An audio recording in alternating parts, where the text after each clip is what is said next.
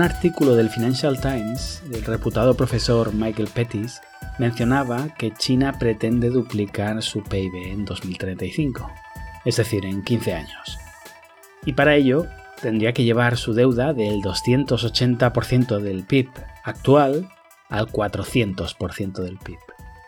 El título exacto que usa Pettis es que el plan de Xi Jinping es un delirio.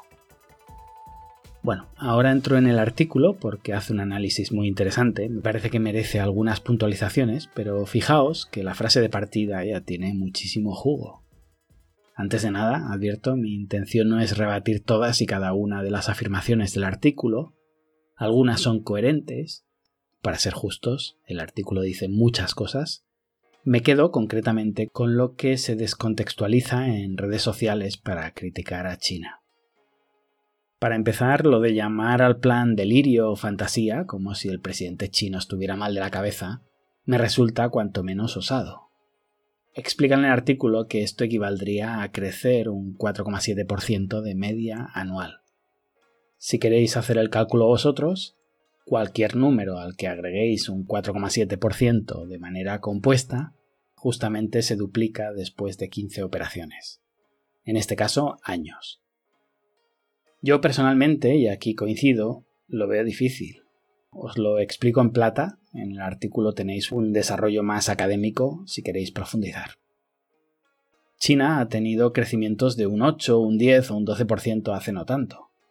Pero como vengo explicando desde hace muchos años, de hecho es un tema que en el podcast he tratado varias veces, es muy fácil crecer a estos niveles, incluso sostenidamente, cuando eres un país pobre, emergente, donde hay muchísimas oportunidades y no tanto cuando ya tienes una economía madura.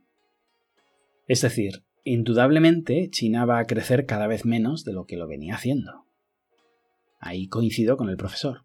Ahora mismo está en el 6-7% anual, veremos por qué el COVID también alterará mucho las cifras, pero este número tiene lógica que disminuya, como digo, por la propia evolución del país. El ejemplo de economías maduras, Europa, son países que crecen al 1, al 2, cuando lo hacen al 3 es que van muy muy bien, y al 4 es que van como un tiro. No es lo normal, salvo que se trate de un rebote después de un año de mucha caída. En este sentido me parece correcto el análisis que se hace en el artículo.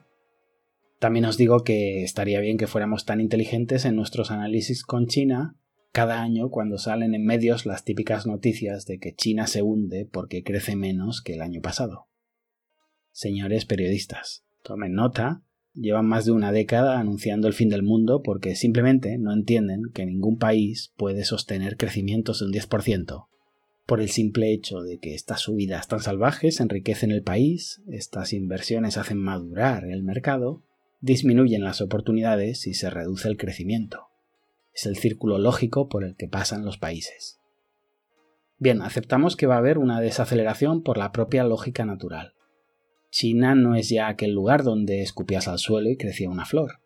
Ahora en muchas provincias es ya un mercado extremadamente competitivo.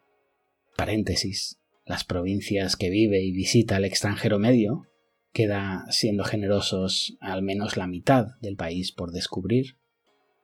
Pero es cierto que por muchísimas razones, políticas, económicas, de diversificación, un plan B en el extranjero, etc., a un chino le puede convenir más crecer en Myanmar que en Guizhou. Y con el nuevo tratado RCEP, esto va a suceder todavía más, con lo que es cierto, es difícil que China mantenga unos ratios de crecimiento tan altos. Bien, pero ¿cuánto va a crecer si no crece un 6 o un 7? ¿Un 5 durante algunos años? ¿Un 4 después? ¿Un 3 después? No lo sé. Estudiando economía, no he encontrado ninguna clase de futurología, con lo que probablemente sea culpa mía por no haber buscado bien. En cualquier caso, comprándome también un boleto de lotería, un 4,7% me parece un número ambicioso, sí, no fantasioso. Si acaba creciendo un 3,5 o un 4% de media, ¿se habría demostrado lo que dice el profesor? ¿Que el presidente de China estaba mal de la cabeza por pronosticar un 4,7? Un poco exagerado me parece. No sé si lo que se pretendía era politizar el artículo para viralizarlo en medio del conteo electoral americano. Quizá Pettis piensa que se va a crecer una media de un 1% anual. Si su bola de cristal dijera esto, entiendo que llame fantasioso al presidente chino. Ya lo digo ahora, no especialmente por él ni por el artículo, incluso si fuera así, esto sería una mera coincidencia. Hay economistas que te dan datos de a 15 años vista y te apuran hasta el segundo decimal. Sinceramente me da la sensación de que están pidiendo a gritos un abrazo. No sabemos ni cómo vamos a salir de la pandemia. En fin, para mí hablar de 10 o 20 años vista es ciencia ficción. Tengo visado por dos meses en Tailandia me encantaría anunciaros el precio del petróleo en cinco años, pero más allá de ocho semanas me cuesta predecir si usaré o no calcetines. El profesor Pettis utiliza un argumento bastante interesante. Calcula cuánto se ha endeudado China para llegar donde estamos, lo proyecta en el tiempo y nos dice, para alcanzar el objetivo de duplicar el PIB, la deuda china pasaría de un 280% del PIB a un 400% del PIB y eso llevaría al colapso. No entro en el análisis técnico donde Pettis habla de las fases de crecimiento de una economía de ahorro e inversión, que me parece certero. Lo que pongo en duda son sus paralelismos con Japón o Brasil, ya que, como él mismo dice, China en ese tiempo duplicó cuatro veces su economía, algo que no sucedió en sus otros ejemplos. Es decir, los datos que aporta son correctos, pero sus datos no dicen lo que él nos cuenta o lo que a él le gustaría que dijeran. Para empezar, esto de llevar al colapso me parece una afirmación muy gratuita. No sé qué significa colapsar, es un término cualitativo y prefiero centrarme en análisis cuantitativos. Pero dejando a un lado el término, el argumento me parece una falacia non sequitur en toda regla. Si China ha crecido X con una deuda Y, para crecer 2x necesitará una deuda 2y. ¿Por qué digo que es un non sequitur? Porque no necesariamente el crecimiento está debido a esa deuda. Es más, para algunos, y aquí ya entramos en ideología, China no crece gracias a la inversión pública, sino a pesar de la inversión pública, ya que ese dinero no sale de la nada, sino de extraerlo previamente de los sectores más productivos. Económicamente, China es un país capitalista, muy capitalista, con un gobierno que se autodenomina comunista, se percibe en el exterior como socialista y que realiza políticas más bien keynesianas. Una vía de tren aquí, un puente allí, nada de sanidad gratuita ni locuras europeas impagables. De cara a la galería, el gobierno chino sí cree que la economía del país depende del plan quinquenal y de dónde se inyecten los fondos públicos, aunque en la trastienda, todos somos conscientes de que los mejores años de crecimiento se han dado con una economía ultra neoliberal, un peso de las políticas públicas nulo, un Estado social inexistente y un plan quinquenal que, honestamente, no movía la aguja del termómetro. Ahora sí, una vez ese capitalismo extremo ha hecho crecer el país, el Estado recauda, cada vez recauda más, y ese plan quinquenal sí agolpa a empresarios alrededor de Beijing que viven del BOE chino. Quizá el profesor, cuya carrera también se ha desarrollado principalmente en Beijing, ha vivido en primera persona el efecto capitalidad de la que es con diferencia la capital con más inversión pública del mundo. Quizá está ligeramente sesgado y piensa que sin inversiones públicas no hay desarrollo. Quizá yo esté sesgado al no haber vivido en Beijing y me esté basando en la evidencia empírica de que cuando Beijing no existía en el recorrido de ninguna persona que quisiera entender el crecimiento chino, fue la inversión privada la que desarrolló el país. En cualquier caso, quedémonos con el razonamiento. El crecimiento depende de la deuda, por tanto, 2x de crecimiento necesariamente llevará a 2y de deuda. Hago un paréntesis, a principios de siglo se decía el crecimiento chino depende de la manufactura, con lo que la economía china colapsará cuando ya no pueda exportar más, porque el planeta tiene un límite.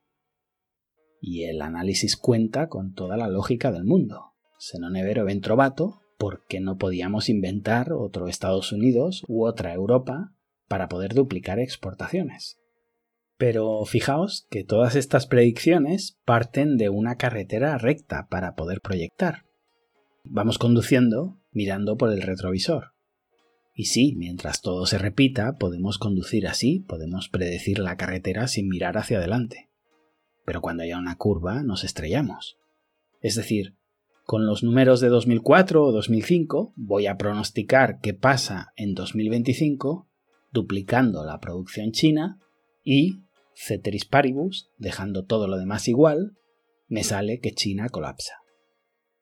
Fijémonos que es como si compráramos acciones de una farmacéutica y dijéramos, si ellos inventan la vacuna y dejo todo tal y como está hoy, las acciones se van a multiplicar por un millón, porque serán los únicos y de aquí a 100 años mis nietos seguirán rentabilizando mi inversión como si el resto de jugadores se quedaran inmóviles y todavía peor, sin pensar que a medida que vayas vacunando vas gastando, vamos a decir, consumiendo a tus clientes.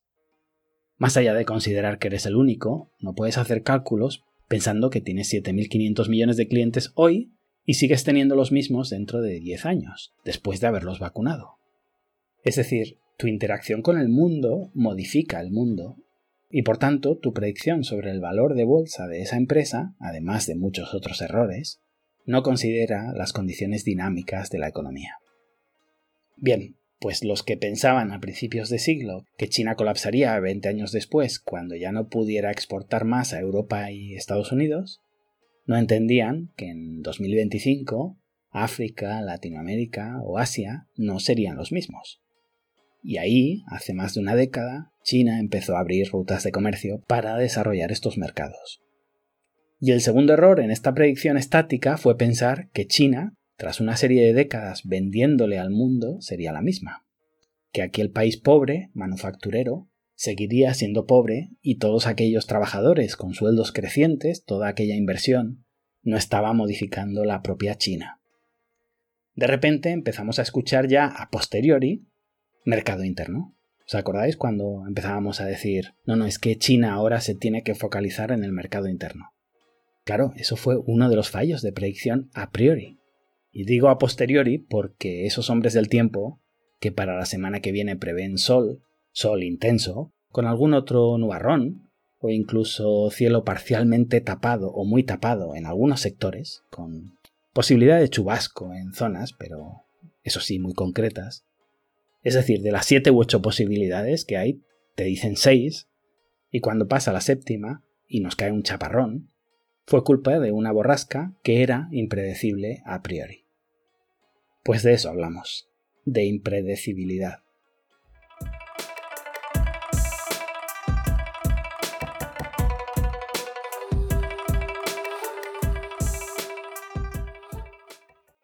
Otros ejemplos de ese dinamismo que altera profundamente los puntos de partida es la carrera espacial o militar. Cuando analizábamos a China en los 90, quizá no pensábamos ver en 20 o 30 años una bandera china en la Luna o, o ver al país como una potencia militar temible. Podemos proyectar un crecimiento de China basándonos en la evolución de Japón o Brasil, como hace Petis. No se me ocurre una comparativa más equivocada cargada de tópicos, degradando a China a un dragón asiático más, que fueron los que siguieron la estela japonesa, o a un brick de la vida como si fuera a hundirse en cuanto baje el precio de una materia prima. No, no hay ninguna comparación válida porque el mundo nunca ha vivido una irrupción como la de China, pero estudiando historia, sí me sorprende cómo, mientras Estados Unidos antes de las guerras mundiales rellenaba el formulario de candidatura a nuevo hegemón mundial, el resto del planeta, en especial los europeos, seguían peleándose por el arancel del cacahuete, pensando que el mundo se decidía, y se iba a decidir siempre, en algún lugar entre Londres y Berlín. China no es un BRIC, no es una emergente, ya mueve fichas en el tablero, de hecho ya mueve más fichas que Estados Unidos, y limitar las opciones de crecimiento a lo que ha hecho Japón me parece desacertado. China podría, por ejemplo, empezar a invadir territorios cada vez que los números no le cuadren. No sería el primer país que lo hace. No digo que sea deseable, digo que formas de crecer hay muchas y China ya no es solo la fábrica del mundo, aunque nuestro eurocentrismo no nos permita ver más allá de nuestro ombligo. Volviendo al artículo, asociar crecimiento de PIB a aumento de deuda me parece una teoría interesante, bajo mi punto de vista incompleta, igual que lo era asociar incremento de PIB a aumento de las exportaciones en el primer mundo o crecimiento de PIB a envejecimiento poblacional. Cada experto busca la métrica definitiva sobre la que escribir una tesis. Todo cuenta, algo de todo ello habrá, y cuando suceda todos diremos, ves, tal como dije, ha pasado esto. Bajo mi punto de vista podemos debatir si la roca de la montaña cae por el viento, cae por la escasa oposición de los materiales, por su forma esférica, algo de todo ello hay. También hay quien dice que cae por el brillo del sol. Quizá, llamadme loco, cae por la fuerza de la gravedad. Pero cuando llegue abajo todos se apuntarán el tanto, incluso aquel que lo asoció al brillo del sol. Dará igual que la premisa fuera errónea, su previsión fue acertada. No sé si los números de Xi Jinping son fantasiosos, si están muy equivocados o si están un poco equivocados. Por ahí andará la cosa. Lo que he aprendido desde que estoy en China y desde antes es a no apostar contra China. Cuando no sabía de esto y me dedicaba a leer a pseudoexpertos, periodistas, etc., vaticinaban el fin de China cada año. Desde 2006 ya me decían que llegaba tarde, que la burbuja inmobiliaria iba a explotar pasado mañana, que la bolsa tal, que la deuda cual, que si el partido se venía abajo. De hecho, me dedicaba a escribir un artículo, cada año el mismo, en febrero, coincidiendo con el Año Nuevo chino y las cifras económicas ya conocidas del año anterior, donde ya digo, repetía, hay dos cosas inmutables todos los años en China. Las fiestas de Año Nuevo y los artículos de expertos occidentales anunciando que China está a punto de quebrar. Os cuento una anécdota personal. Yo empecé mi andadura empresarial en Madrid hace ya casi dos décadas. Me dedicaba a comprar artesanías por todo el mundo y a venderlas en España. Ahí empezó mi afán de viajar, de coleccionar maravillas, de explorar más y más. Me gustaba tanto lo que compraba que cada vez que lo vendía sentía que perdía un poquito de mí, como si vendiera mi alma a plazos. Poco a poco descubrí que el verdadero tesoro no era aquello que compartía con mis compatriotas. El verdadero tesoro eran aquellas experiencias únicas, que costeaba vendiendo esas joyas que traía conmigo de vuelta.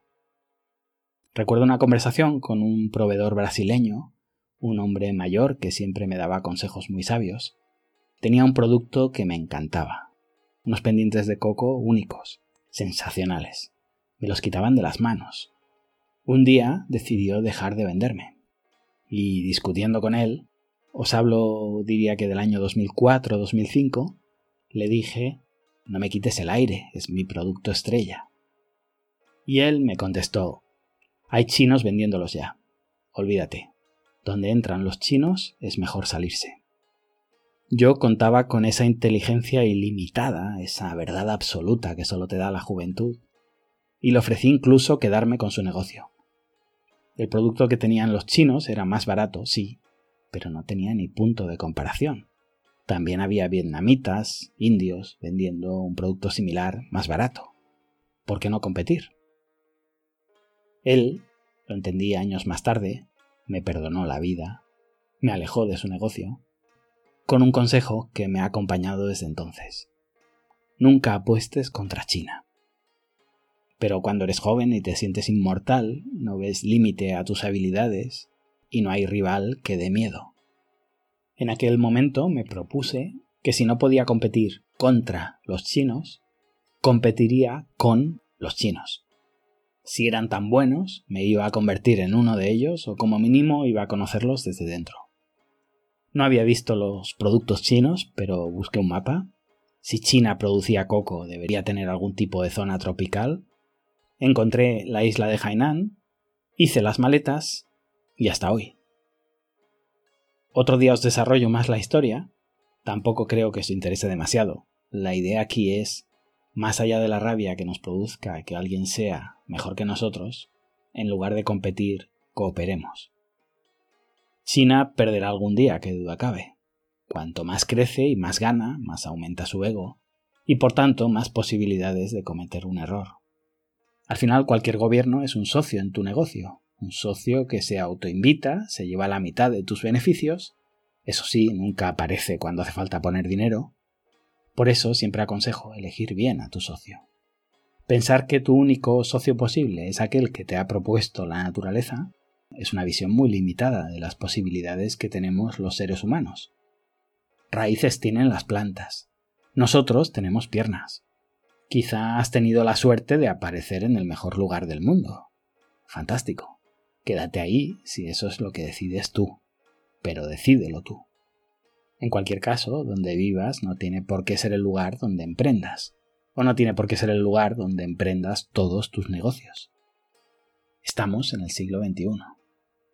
De cara a elegir socio en tu próximo negocio, si me seguís en este razonamiento, elijamos bien. Tampoco sé si China es el mejor socio o el socio al que confiárselo todo. Una cosa que siempre repito es que me dan mucho miedo los empresarios que se enorgullecen de no haber fallado nunca, de ser infalibles porque el ego les nubla, les empuja a duplicar la apuesta incluso cuando las sensaciones y las cifras no acompañan, y siempre me da la impresión de que el primer proyecto que les vaya mal los sorprenderá conmigo dentro. En este sentido, poner todos tus huevos en China, mal. Diversifiquemos, abramos negocios con diferentes socios.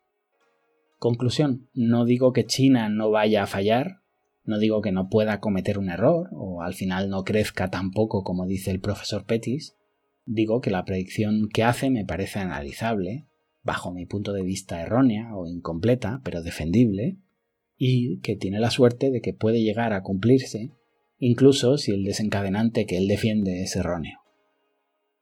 Lo voy a dejar aquí, me iba a meter en el tema de la deuda, porque si habéis estado atentos, bueno, algunos me decís que usáis el podcast para dormiros, no sé si tomármelo como un halago o como una crítica. Digo, si habéis estado alerta, a alguno le habrá saltado la alarma durante este episodio. ¿Cómo? China tiene una deuda del 280% del PIB. Hombre, ya estamos salvados. Eso quiebra ya, ¿no? Vi a muchos celebrando ver la granja del vecino ardiendo con el artículo. De hecho, os pregunté si queríais que hiciera un episodio sobre el tema, y esto es lo que me ha animado a ello. Pero quería primero presentar la tesis del profesor y el tema, y en el siguiente episodio hablamos de si con un 280% de deuda sobre el PIB, solo mirando este dato, que ya aviso es correcto, China está en las últimas o goza de una de las economías más y mejor saneadas del planeta. ¿Qué opináis? Si solo os diera este dato y sin considerar nada más, sin considerar incluso que es China, imaginad que hablamos de Nueva Zelanda o de Portugal. Solo fijándonos en esta cifra, diríais que hablamos de un país viable o inviable. Bueno, pues os lo cuento en el próximo episodio si estáis suscritos al Financial Times, os dejo el link, las notas del programa, y también lo paso a formato PDF para patronos, por si le queréis echar un vistazo. Y os dejo con un proverbio chino que explica bastante bien esa decisión de dejarlo todo y adentrarse en territorio desconocido a aprender. Conoce a tu adversario y conócete a ti mismo, y vencerás en 100 batallas. Gracias y hasta pronto.